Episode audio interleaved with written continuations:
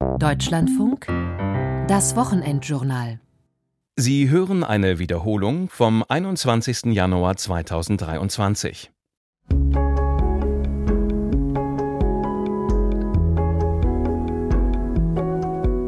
Also sobald ich 18 bin, plane ich auch wählen zu gehen, weil es natürlich sehr wichtig. Besonders ist die Wahlbeteiligung sehr niedrig. Das finde ich sehr schade, weil das natürlich sehr wichtig für unser Land ist und wir eigentlich, uns eigentlich freuen sollten, dass wir die Demokratie haben, weil andere Länder sowas halt nicht besitzen.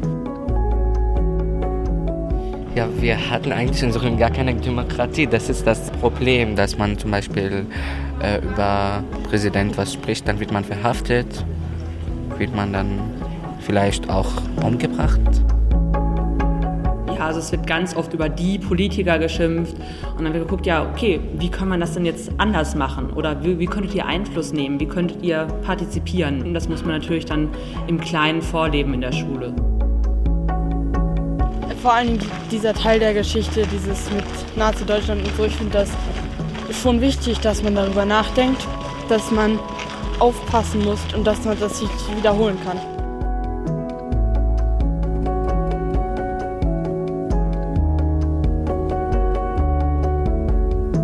Demokratie, ein großes Wort.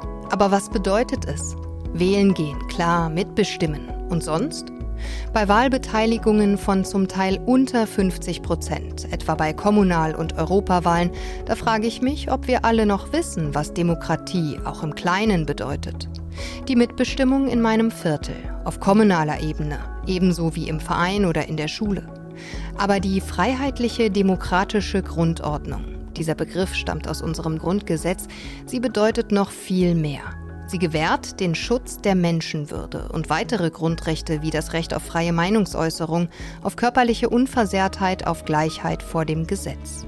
Wir wollen heute das große Thema Demokratie mit etwas Leben füllen und mit Praxisbeispielen aufzeigen, wie wir zu guten Demokraten werden und warum wir politisch mitmischen sollten. Damit herzlich willkommen zum Wochenendjournal. Mein Name ist Vivian Leue und ich freue mich, dass Sie dabei sind.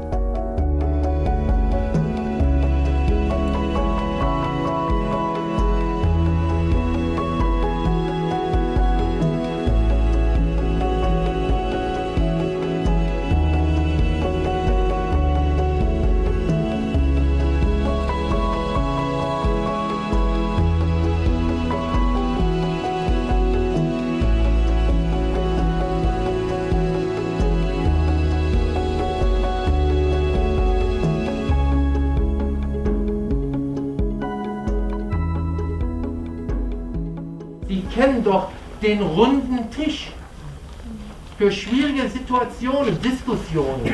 Alle sind gleich.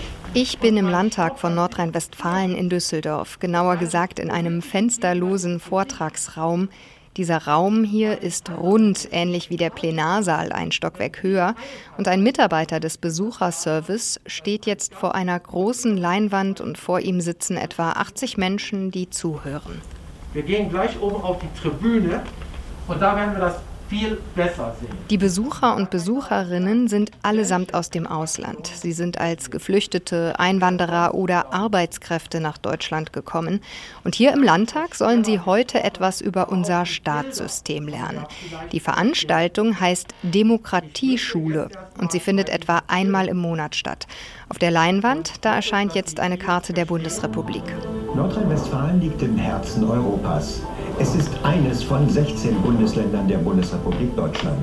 Der Film erklärt kurz und knapp, wie das Zusammenspiel von Bundestag und Landesparlamenten funktioniert, wer für was zuständig ist, wie Wahlen ablaufen.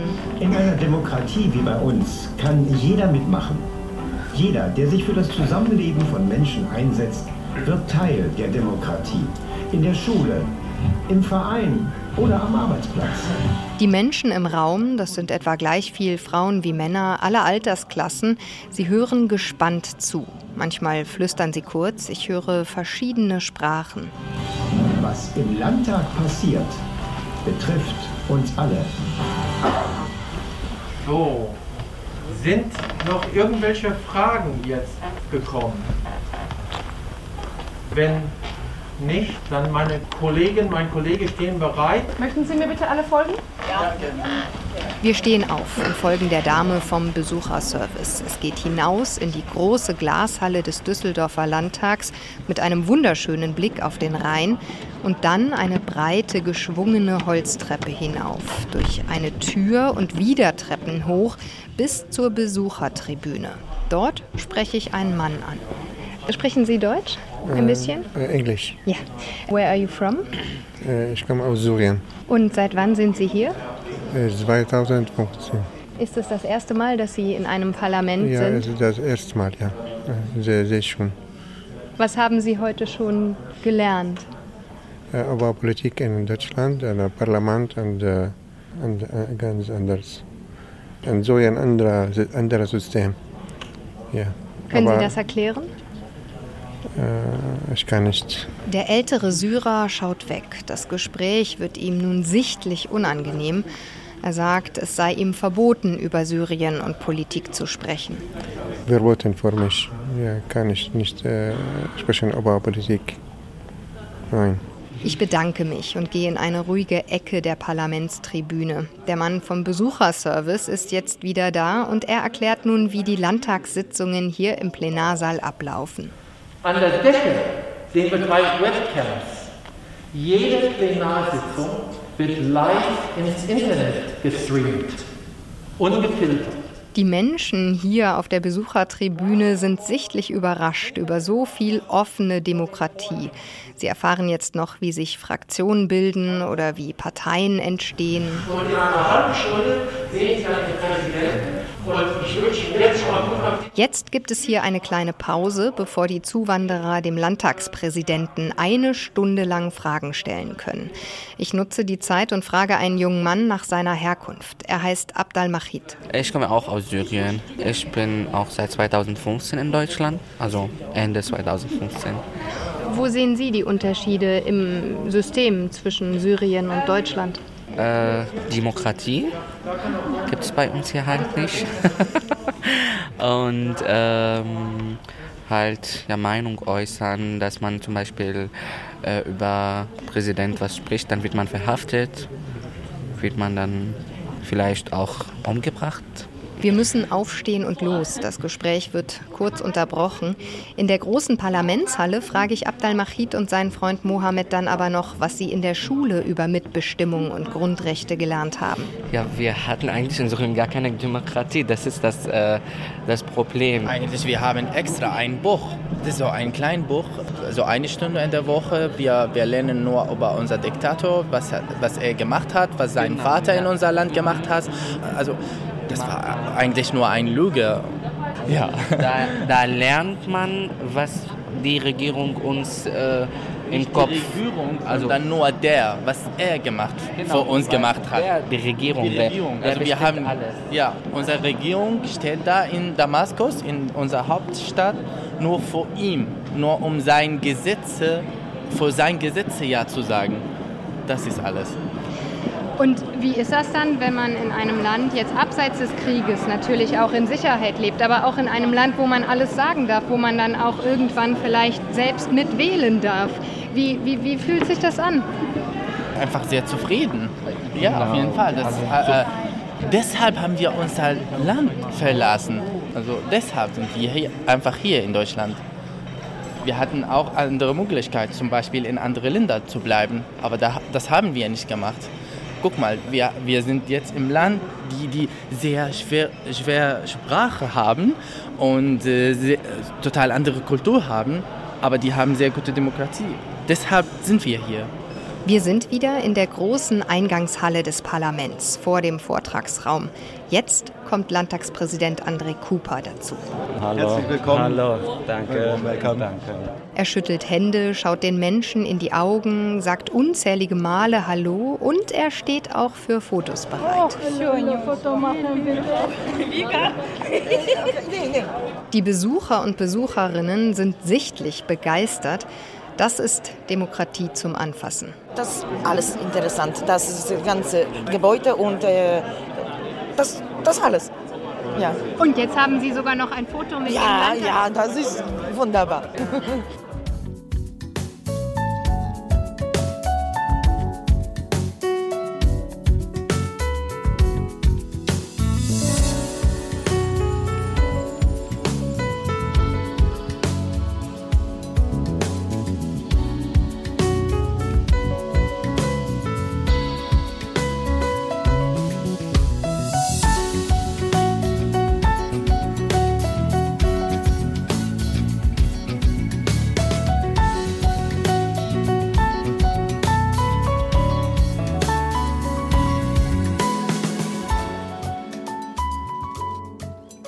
beiden Männer aus Syrien eben im Düsseldorfer Landtag, sie sind extra nach Deutschland gekommen, weil wir hier eine funktionierende Demokratie haben. Aber Demokratie ist ja kein Selbstläufer. Und dass die Wahlbeteiligung seit Jahren sinkt, ist kein gutes Zeichen. Deshalb ist es wichtig, schon jungen Menschen Demokratie näher zu bringen. Dafür gibt es vom Nordrhein-Westfälischen Landtag ein weiteres Programm. Landtag macht Schule heißt es. Regelmäßig besuchen Mitglieder des Landtagspräsidiums Schulen in Nordrhein-Westfalen, zusammen mit einem oder einer Abgeordneten und jemandem aus der Kommunalpolitik. Ich habe eine solche Veranstaltung in Duisburg begleitet. Ich bin hier in der Aula der Gustav Heinemann Realschule in Duisburg. Ein großer Raum mit hohen Decken und hohen Fenstern, Stäbchenparkett. Vor der Bühne sind mehrere Stuhlreihen aufgebaut, denn der Landtagspräsident André Cooper ist heute hier, zusammen mit der SPD-Abgeordneten Sarah Philipp und dem grünen Ratsmitglied aus Duisburg Sebastian Ritter. Bist du? Clara. Clara und? Max. Und Max. Die drei Politiker und Politikerinnen werden gleich Schülerfragen beantworten und mit ihnen diskutieren. Landtag macht Schule heißt das Programm, das der Landtagspräsident vor bald fünf Jahren ins Leben gerufen hat.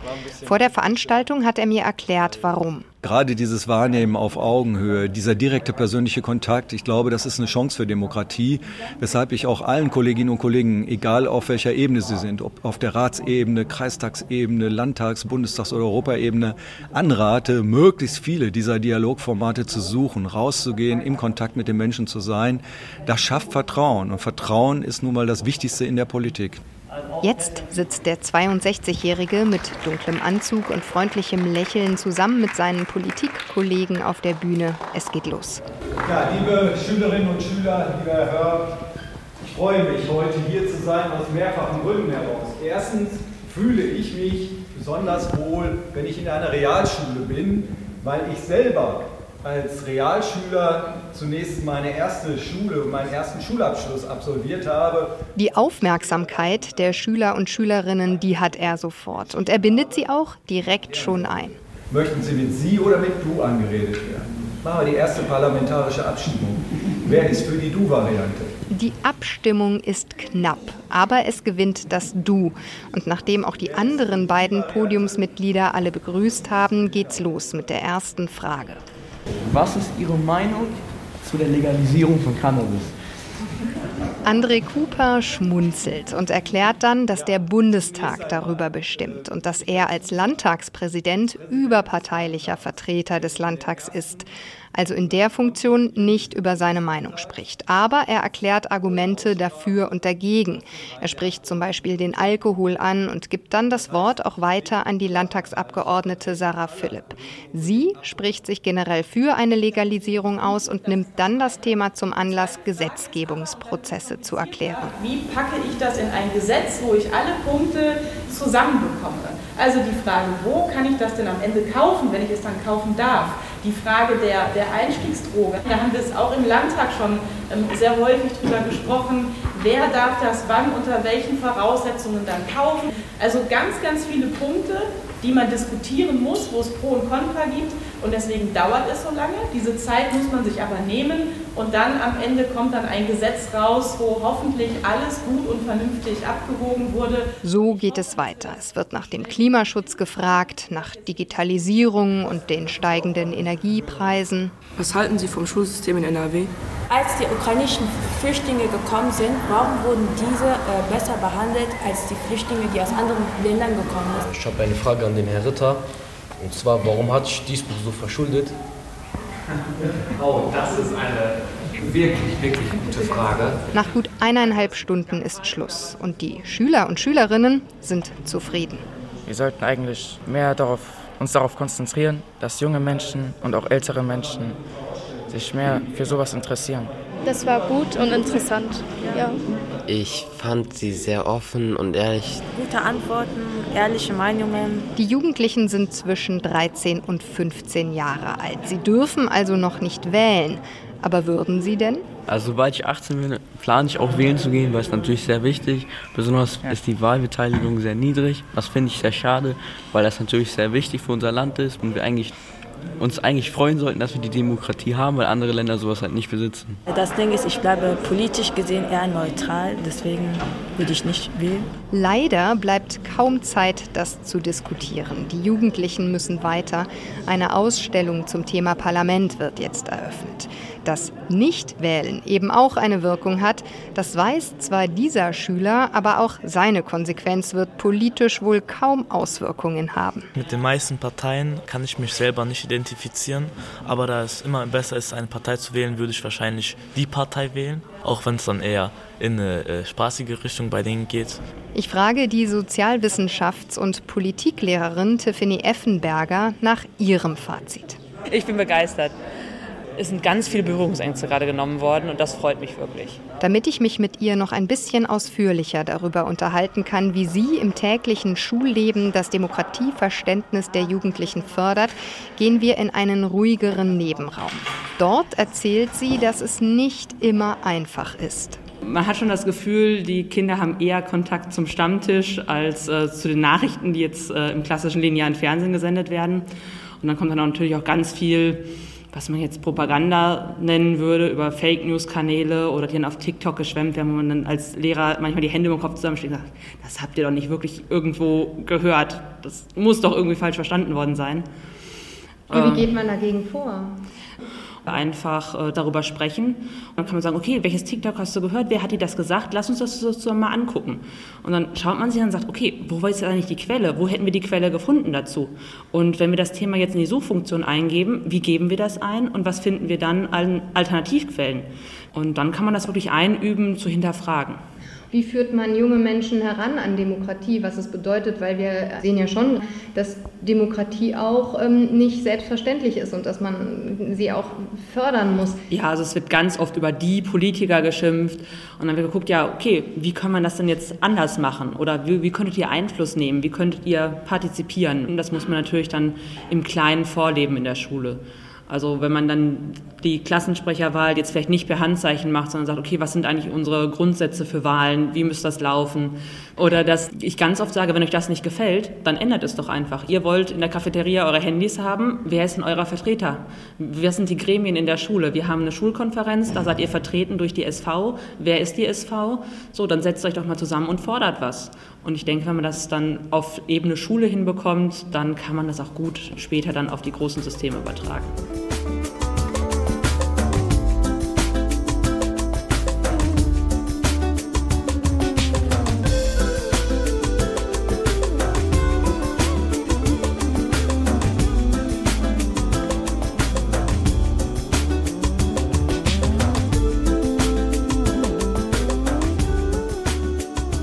Im Kleinen vorleben, wie Demokratie funktioniert. Das geht nicht nur an einer Schule, das geht auch bei den ganz Kleinen, den Kindergartenkindern. In einer Kölner Kita zum Beispiel. Oder möchtest du dann mal den Briefkasten aufmachen, sodass wir da reinschauen können? Ich bin im Kölner Kindergarten Wolke 7. 14 Kinder sitzen hier jetzt gerade im Turnraum im Kreis. Sie blicken gespannt auf einen gelben Kasten aus Pappe, aus dem der vierjährige Ole einen Zettel herausholt. Oh, vielleicht legst du es einfach mal in die Mitte. Ich glaube, es ist ein Bild, oder?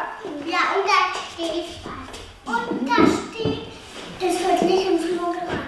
Auf dem Zettel ist ein roter Streifen aufgemalt, auf dem zwei gelbe Strichmännchen aneinanderprallen. Darüber steht in schwarzer Schrift Bitte nicht im Flur rennen. Und wer hat es gemalt? Ich. Ein blondes Mädchen meldet sich. Thea, fünf Jahre alt. Warum hast du das gemalt? Weil die Kinder schon mal gegeneinander gestoßen sind. Zwei kleine. Oh je.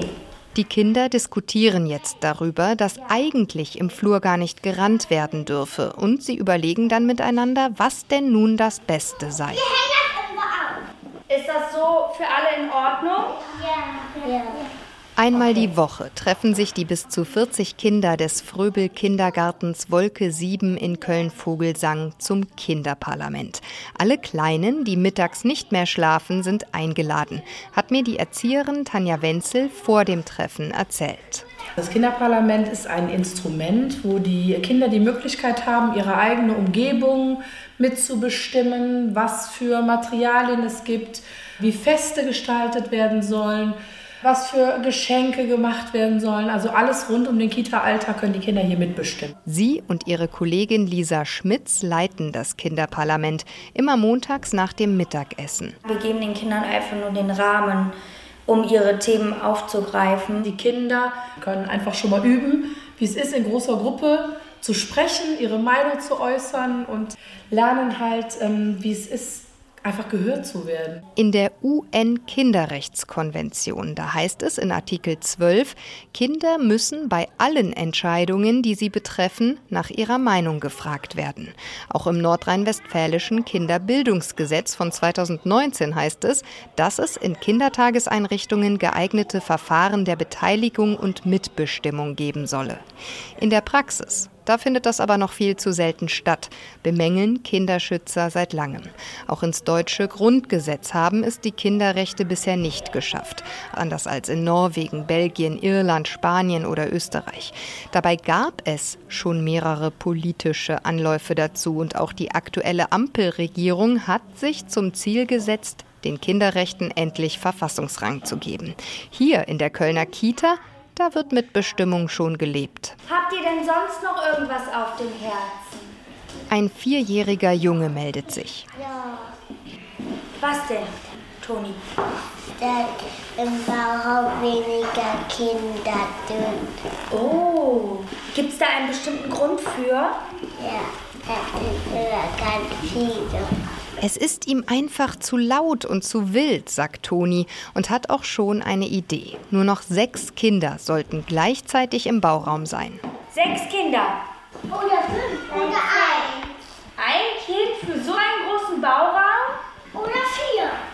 Also uns Erwachsenen ist das ja auch schon aufgefallen, dass im Bauraum immer ziemlich viel los ist. Oder die machen halt so das ruhige Kinder. Ja, aber ich finde, ähm, es sollte auch ein wildes und lautes Kind da rein dürfen. Es wird noch weiter diskutiert und dann abgestimmt. So, Moment. Wer ist jetzt für sechs Kinder im Bauraum? Mehrere Finger gehen hoch. Vier, fünf, sechs, sieben. Genau die Hälfte. Hm. Hm. Wollen wir es denn mal ausprobieren? Ja. Die Gruppe einigt sich darauf, dass zwei Tage lang geprüft wird, wie es sich mit maximal sechs Kindern im Bauraum anfühlt. Danach soll im Morgenkreis noch einmal über das Thema gesprochen werden. Wäre das eine Idee? Also wir beobachten es immer wieder, wie die äh, Kinder dann gucken, was ist mit meinem Vorschlag, ne, wie viele Punkte kommen. Aber es ist völlig in Ordnung, wenn sich für was anderes entschieden wird, weil dann ist vielleicht eine andere Abstimmung dann mal der Sieger. Seit drei Jahren wird hier in der Kölner Kita Demokratie im Kleinen vorgelebt. Also am Anfang waren die Eltern nicht so besonders amüsiert darüber. Hey Leute, jetzt diskutieren die Kinder zu Hause auch schon. Das ist echt anstrengend. Aber ähm, mittlerweile hat sich das alles so ein bisschen eingespielt und die Kinder wissen genau, in welchem Maß darf ich mitbestimmen und mitsprechen. Wichtig sei, dass die Erwachsenen, ob nun Erzieherinnen oder Elternteil, ihre Meinungen und Ansichten gut erklärten. Damit ließen sich auch Kinder häufig überzeugen. Wenn wir erklären können, warum das jetzt gerade nicht geht, dann ist es auch in Ordnung. Und das haben die halt auch hier im Kinderparlament gelernt. Wollen wir dann jetzt unser Essen auswählen noch? Ja! Ja? Ja! Auch das ist fester Bestandteil der Parlamentssitzungen in dieser Kita. Die Kleinen dürfen für einen Tag in der Woche ihr Essen selbst bestimmen. Dann habe ich einmal Apfelmus. Das lege ich hier hin zur Türe. Lisa Schmitz legt Fotos verschiedener Essen in die Ecken des Turnraumes und die Kinder laufen zu ihren Favoriten. Wer sieht, wo die meisten Kinder sind? Hier! Bei Apfelmus! Apfelmus. Die Kinder freuen sich sichtlich. Sie strahlen übers ganze Gesicht. Also eines scheint sicher. Die Mitbestimmung sorgt hier für gute Laune und für Vorfreude aufs Essen.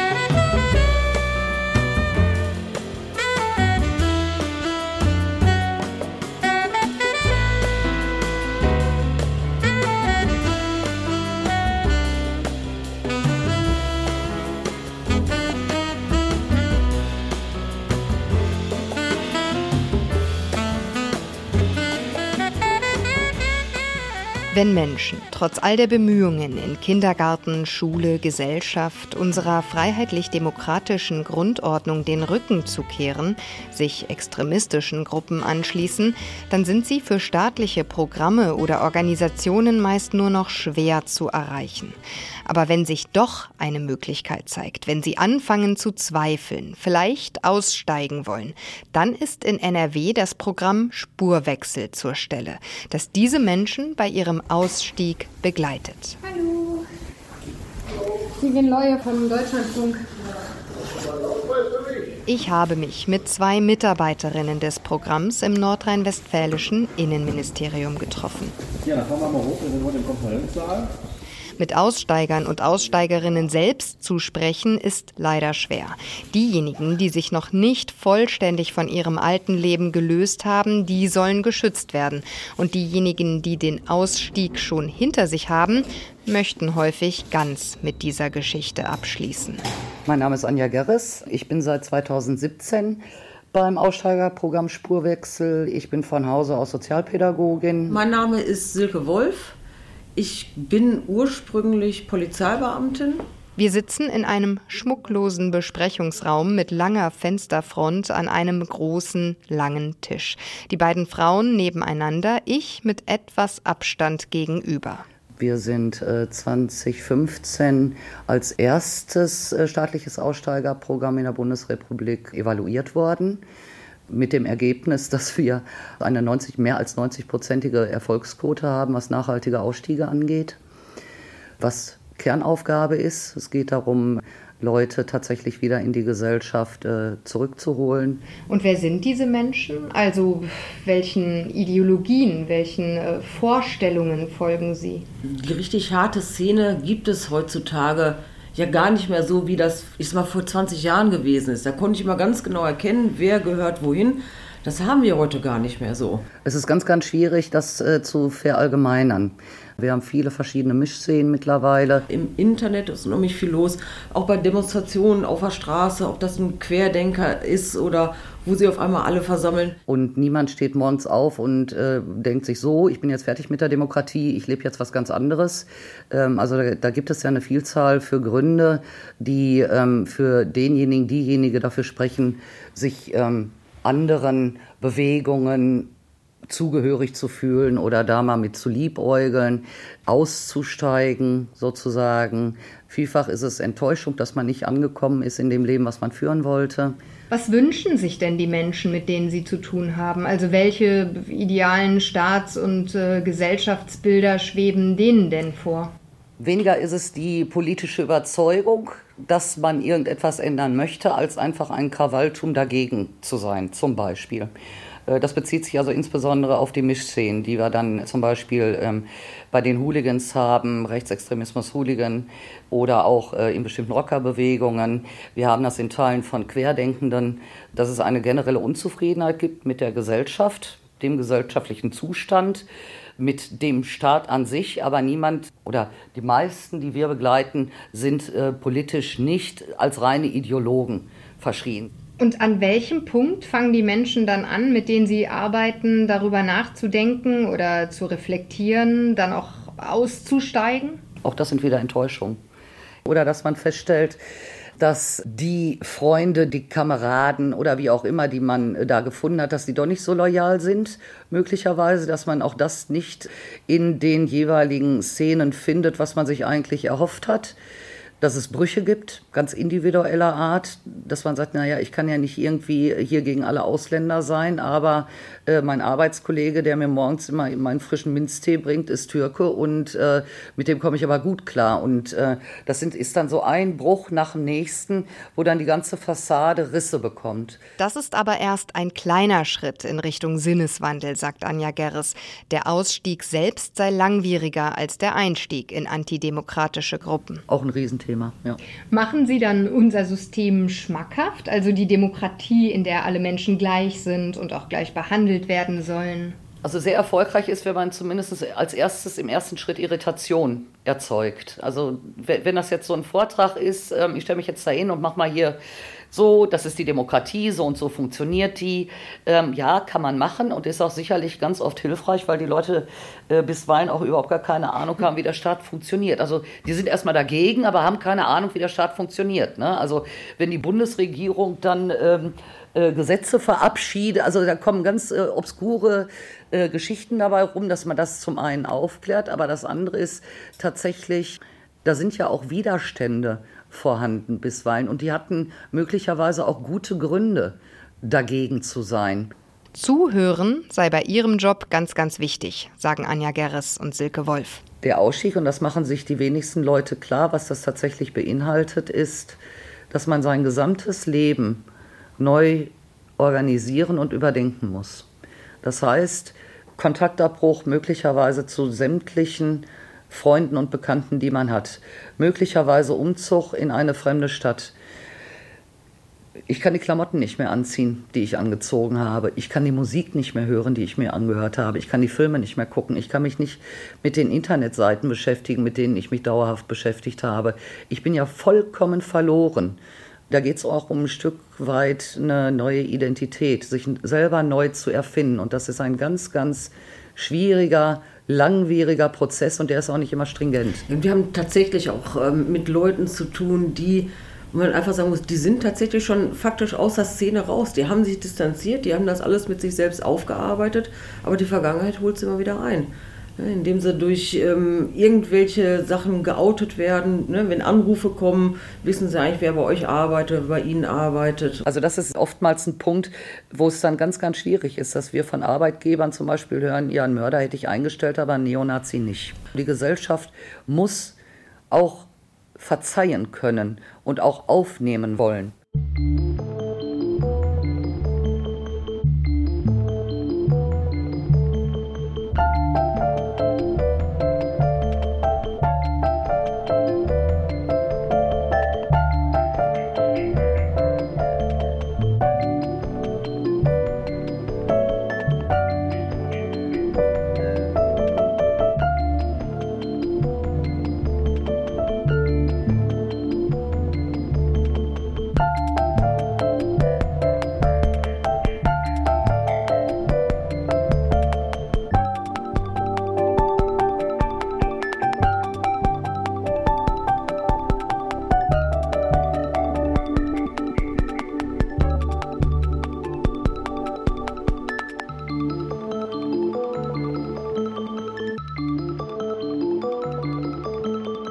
Was passieren kann, wenn demokratische Strukturen auseinanderbrechen und ein autoritäres Regime die Staatsgewalt übernimmt, das wissen wir Deutschen nur zu gut. Wir bzw. unsere Vorfahren haben es erlebt im Dritten Reich, der Zeit des Nationalsozialismus. Die Erinnerung an den Holocaust ist Teil der deutschen Identität und für Aufklärung sorgen deutschlandweit auch etliche Gedenkstätten. Eine von ihnen habe ich besucht.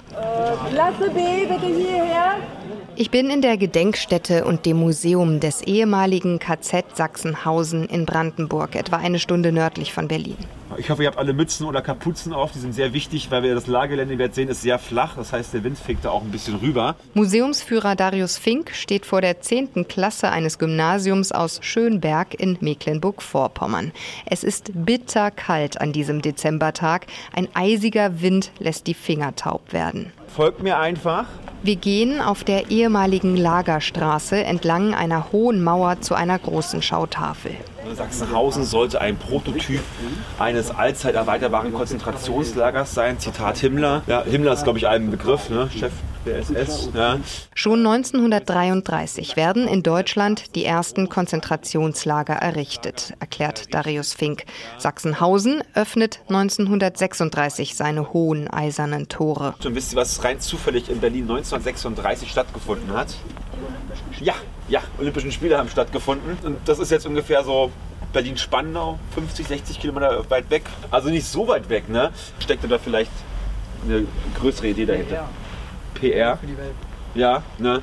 wenn man sich auch mal so anguckt, wo es zum Beispiel die Fußball-WM stattfindet oder wo sie davor stattgefunden hat, wo die Winter-Olympischen Spiele. Ne, man merkt also, das ist jetzt keine neue Methode, sein Image aufzubessern. Ne? Die 15- und 16-jährigen Schüler und Schülerinnen hören aufmerksam zu.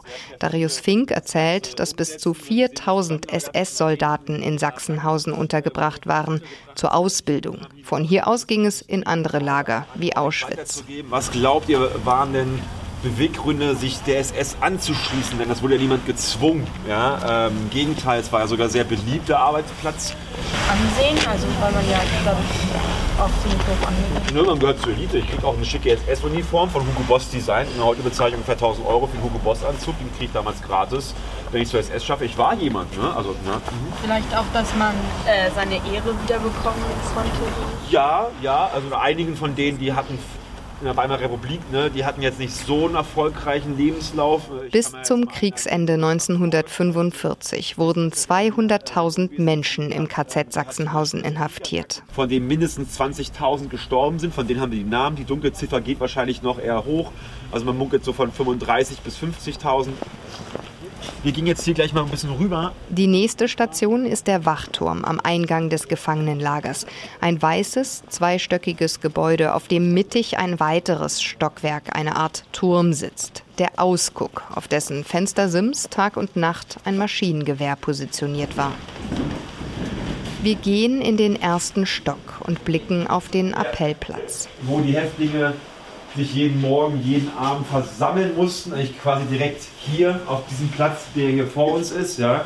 Und ähm, wurden durchgezählt von der SS. Das war quasi eine Kontrollinstanz, nur um zu gucken, ob jeder da ist. Ne? Weil so viele Häftlinge muss man ja auch äh, irgendwie gucken, wie man die Kontrolle über sie bekommt. Ähm, wenn man Glück hatte, ging so ein Appell eine Dreiviertelstunde, Stunde. Ja? Und dann durfte man zu seiner Arbeitskommando ausdrücken oder zurück in seine Baracke. Oder äh, er ging ja drei Stunden, weil man sich verzählt hat oder die SS ne, Leute warten lassen hat. Also wir nehmen ja auch gerade quasi eine Täterperspektive ein, ne? von oben herab im wahrsten Sinne des Wortes. Wir sehen ja auch das Maschinengewehr im Hintergrund. Es gibt kaum Fragen, nur ungläubige Blicke. An den Wänden hängen Schwarz-Weiß-Fotografien der damaligen Zeit. Häftlinge in dünnen Stoffanzügen, die vor Wärtern in dicken schwarzen Mänteln Schnee schippen, zum Beispiel. Es gab natürlich aber auch andere äh, Besuchergruppen. Ne? Ihr seid nicht die ersten Besucher, die hier sind natürlich. Es gab sogar zu KZ-Zeiten Besucher, zum Beispiel spanische Polizeigruppen waren hier zu Besuch. Ne? Also Spanien ja auch jetzt kein direkter Verbündeter, aber ein Freund ne? der Nazis. Auch Handelsdelegationen aus verschiedenen Ländern kamen hierher, um sich das Ganze anzugucken. Ne, man wollte den Leuten zeigen, ja guck mal hier, Arbeit macht frei, es gibt einen Weg zur Freiheit. Und auch das Wort Konzentrationslager war zu dem Zeitpunkt ja auch äh, nicht so in Verruf, das klingt jetzt ein bisschen komisch, aber ihr wisst, was ich meine, geraten. Museumsführer Darius Fink sagt, man habe zeigen wollen. Das sind hier die schlimmen Menschen, wir sind die Guten ne? und die werden jetzt zu guten Deutschen wieder erzogen, so nach dem Motto. Ne? Das war natürlich auch Teil der Propaganda. Wieder draußen laufen wir durch ein schmiedeeisernes Tor und über den windigen, kalten Platz, auf dem früher unzählige Holzbaracken standen. Also wir sind auch diesen schwarzen Stein dort vorne. Dort gab es auch die erste Hinrichtung, also die offizielle Hinrichtungsstelle hier. Ein paar wenige Baracken der KZ-Häftlinge sind geschichtsgetreu wieder aufgebaut worden. Darius Fink läuft darauf zu. Ich würde euch gerne in diese Baracke dort schicken, die 38. Ihr geht nach rechts rein. Da seht ihr die authentischen äh, Tages- und Schlafräume. Nun haben die Jugendlichen Zeit für sich. Nachdenklich gehen sie durch die schmalen Holzflure der Baracke, blicken in kleine Schlafsäle für hunderte Häftlinge. Ich frage die Schüler und Schülerinnen nach ihren Eindrücken.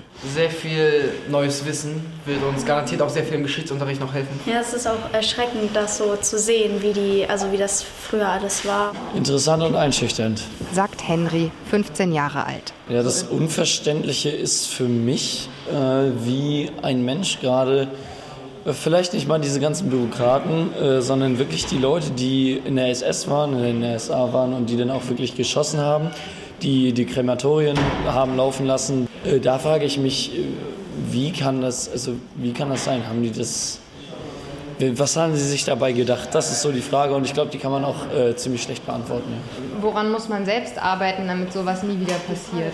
Demokratie, ganz klar. Wenn jeder quasi seine Meinung äußern kann, dann und immer quasi die Mehrheit, sag ich jetzt mal so, überwiegt, dann kann es kein Unrecht geben, großartig. Ich finde aber, dass man in der Gesellschaft, dass es halt komisch ist, dass manche Leute mehr zu sagen haben als wir selbst. Man sollte auf die Menschen auch eingehen und auf ihre Bedürfnisse. Wieder draußen geht es weiter, vorbei am Erschießungsgraben bis zur Station Z, dem Todestrakt des Lagers. Das war auch die ehemalige Gaskammer. Ja? Also hier in Sachsenhausen gab es auch eine Gaskammer. Sowie eine Genickschussanlage, ein Krematorium, Massengräber. Die 15-jährige Paula findet, jeder und jede Jugendliche sollte so etwas einmal sehen. Vor allem dieser Teil der Geschichte, dieses mit Nazi-Deutschland und so, ich finde das schon wichtig, dass man darüber nachdenkt.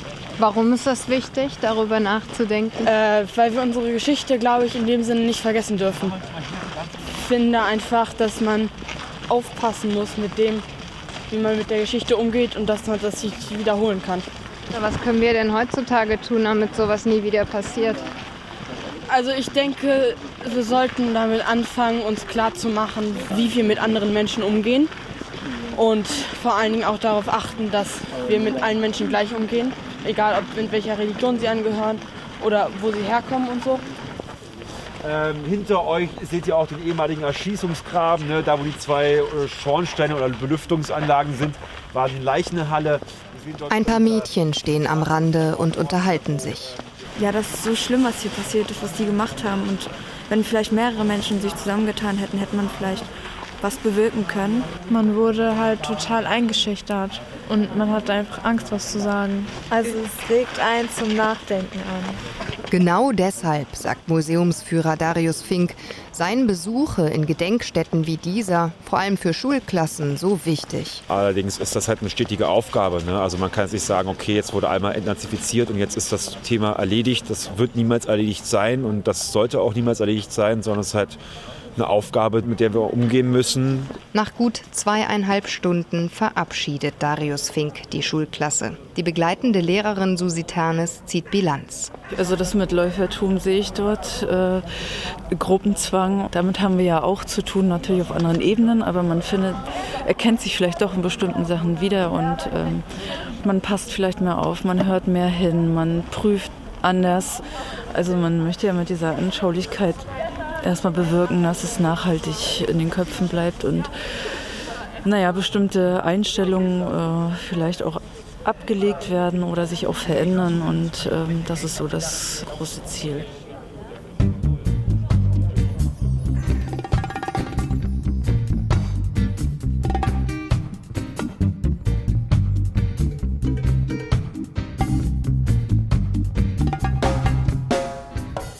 Lebendige Demokratie, wie wir zu Demokraten werden.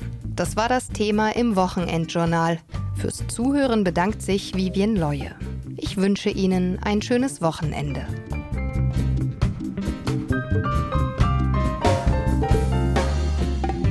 Sie hörten eine Wiederholung vom 21. Januar 2023.